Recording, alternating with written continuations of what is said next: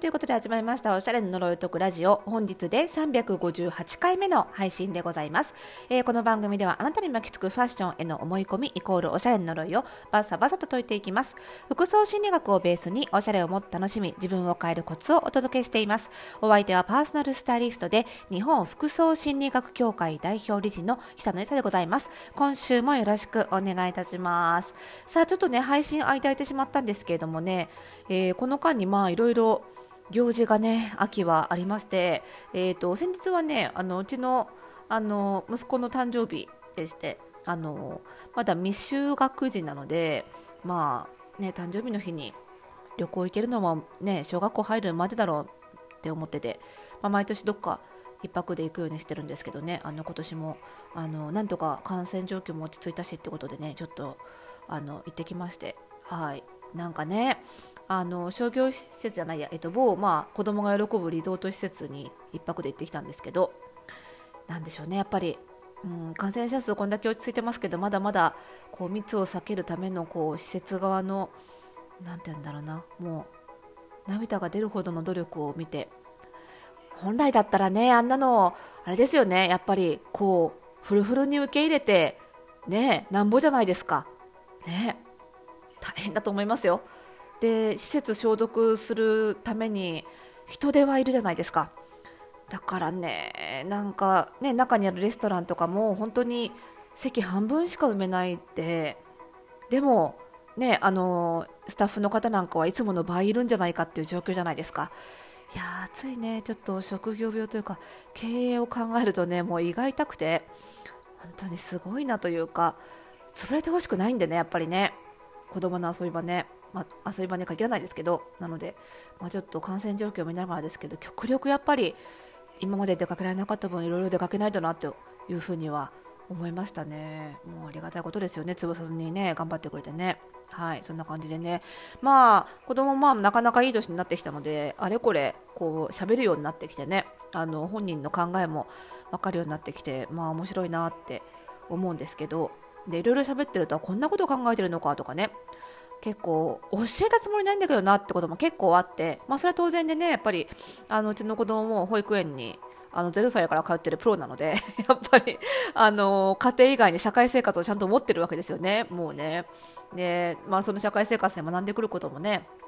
いろいろあるんでしょうと。思うんですけどその中でね最近ですごいびっくりしたのは例えばこう塗り絵とか結構好きでね絵描いたりとかであの一緒に描こうなんて誘われておお描こう描こうって言って描いてるとじゃあママは女の子だからピンクねってピンクを渡されるわけですよ。ね。で僕は男の子だから青なんて言うわけなんですけど、まあ、こういう仕事をしてますのであんまり女の子だからピンクっていう概念は私自体もないわけですよ。でもちろんあの夫にもあんまりそういう概念がない人なので あんまりなくってピンク着ますしね。なので家庭では教えてないんですよね。となるとおそらくまあ彼なりの社会生活で何か学んできたのかななんて思うんですよ。でまあ女の子以外はピンク着ちゃいけないなんて思ってほしくないですし、まあ、それに限らずねなんか余計なこう不要な論理的ではないジェンダー感とかもちろん植え付けたくないのであのそういうことは話さないようにしてるんですよね。なのでまあ話してないつもりなんですけどでもその一方でこう親御さん小さい子を持ってる親御さんだったら結構感じたことあると思うんですけどそういう何かこうジェンダーバジェンダーバイアスとか、まあ、ジェンダーの問題に限らずねいろんなバイアスを極力植え付けないように育ててるつもりなのにいつの間にかどっかで呪いにかかって帰ってくることってあるんですね子供って。それがすごいびっくりするんですけどでもねなんでかなって考えるとやっぱりこう生き物としてね生物としてそのバイアスってある種こう世の中を動かしてるルールだったりもするので、まあ、そういうルールというか決まり事みたいなものが、まあ、決まり事っていうかこう決めちゃうと楽だよねみたいな条件というかそういうものがあると何て言うんだろうある種そういうものが人にこう安心感とかを与えるものでもあるっていう側面もあるんだと思うんですよね。なんか生物としてそれがあることで生きやすくなるというのかなあの考えなくていいわけですよ。例えば男の子は青で女の子はピンクって考えておけばある種その色選びに悩まなくて済むわけじゃないですかだから考えなくて済むし間違えなくて済むっていうことでも実はあったりするんですよねなのでだからこそそのそういう秩序みたいな、まあ、それを秩序って言っていいのか分かんないんですけどね秩序みたいなものがあのあることで生きやすくなる部分っていうのはすごくあって何にも決まり事がなくてつどつど選ぶ選び取っていかなきゃいけないっていうのは非常に大変なことだしそれは特に小さい子供にとってはすごい負荷が高いことだと思うんですよ。だから小さい子供ほど45歳ぐらいの子供ほどなんかこう他者の友達とかのねその行動に対していけないんだいけないんだって言って、まあ、まあ、こういう時はまるまるしちゃいけないんだよみたいな感じでこう人を非難する場面ってあると思うんですけどそういうことを気持ちよくなる時期っていうのかな？ルールにのっとって生活する。そしてルールがあると他人を非難できるっていうことへの気持ちよさみたいなのに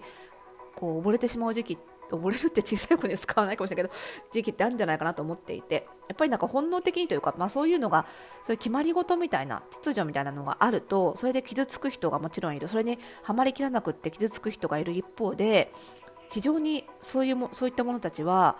人間にとってその生きるのを楽が楽になったり考えなくて済むから楽になったりその気持ちよくなったりするものなんだっていう側面もあるっていうことはすごい自覚しておかなきゃなって改めて子供に教えられたというかね、まあ、自由ってとかく難しいんですよ。本当に。あの運用も難しいしいちいち考えなきゃいけないからその人間にとって実は結構負荷が大きいことなんですよね。だからこそだからこそ負荷が大きいからこそそういうバイアスがこうこんなにみんなかかってしまうっていう側面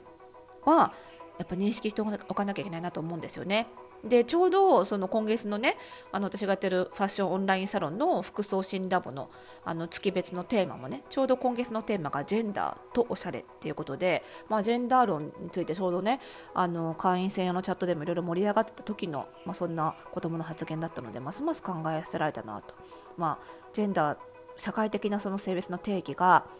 あった方が考えなくて済むから楽っていう側面があるんだと。でもそれで傷つく人がいるのであればその楽を手放してもみんなで考えるエネルギーを割かなきゃいけないんだっていうことを認識する楽を手放すってことはやっぱり大変なので、まあ、大変なことをやろうとしてるんだっていう認識を持つことから始めた方がいいのかななんていうふうに思ったんですよね。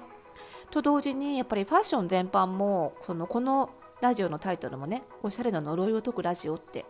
言ってるんですけど、まあ、ここでの呪いっていうのは、まあ、そういったバイアスとか思い込みのことを指して呪いって言ってるんですけど、まあ、つまり呪いにかかってる状態って実は本人楽だったりするんですよね。っていうことはやっぱり常にそのお客様にファッションアドバイスする上でも認識していて呪いかか呪いかかってますよって言って解こうとすることは簡単なんですよ。その呪いにかかってない人からすればね。だけどその呪いがある種かかっている本人ご本人にとってはそれにかかっていることで考えなくて済むとかね。自動的に何か決まる。そのあのこの紺を着てればいいんだとかね。ネイビーを着てればいいんだとか。なんか女性だったら女性らしい服装をしてればいいんだっていうことが不自由さももたらすんだけどその一方で考えなくてもいいという楽さ。これさこれに沿ってさえいれば大丈夫なんだっていう安心感も生んでるんだということも認識した上で解いていかなきゃいけないなっていうのはこれは常に私思っていることで呪いを解くということは自由になる反面非常なその地盤が揺らぐような不安定さももたらしうるっていうそういうなんかこう危うさみたいなのはやっぱり認識しておかなきゃなって思うんですよね。あの心理学ではねその自分を縛ってるその呪い私が呪いって表現するような、まあ、そういう思い込みについてその分析するっていう手法があるんですけどねそのクライアントさんが何かその思い込みにとらわれていることで悩みが生まれている時にでもそのクライアントさんにとってその思い込みがもたらしうるメリットがあるんじゃないかっていうことを分析することをやるんですよ。これ機能分析っていうんですけど。なぜその悩みから離れられないか。自分を縛るような呪いから離れられないかというとその人にとってその呪いがもたらしうるメリットがあるからだということなんですよね。なのでそれをそのメリットを考えた上でそのメリットをある種奪い取ってしまうことになるかもしれないということを考えた上でこう何かこう呪いを解くようなねそのアプローチをしていかなきゃいけないと。だからそのクライアントさんご本人にねその呪いが自分にもたらしうるメリットを自覚してもらった上でそれ自覚して初めてそこから離れる決断もできるということがあるのでその思い込みとか呪いって悪いことばかりじゃなくって実はその人自身にメリットをもたらしうるんだよということもね理解していただけるともしねこれを聞いてる方でああ自分にもなんかおしゃれな呪いかかってるなって常々ね 思ってる方も気づこれこのラジオで気づいてしまった方も多いと思うんですけどそれはある種自分にメリットがあるんだと思うのでどうしても解け直る呪いがあったらそのメリットを手放せないからかもしれないという側面からちょっと一回考えてその呪いが自分にもたらしているメリットは何かを考えていただくと解くきっかけにもなるんじゃないかなというふうに思いますのでぜひ考えてみてください。ということで、この番組ではまだまだ皆さんからの、え、お悩みやご質問もお待ちしております。おしゃれのこと、心理のこと、何でも結構です。お気軽に番組概要欄にありますマシュマロからお送りいただくか、ラジオトークでお聞きの方はお便り機能を使ってお送りください。そしてこの番組の更新情報は各ポッドキャストサービスでは登録をすると、ラジオトークではフォローすると受け取ることができますので、ぜひぜひ登録、フォローの方よろしくお願いいたします。それではまた次回の配信でお会いしましょう。おやすみなさい。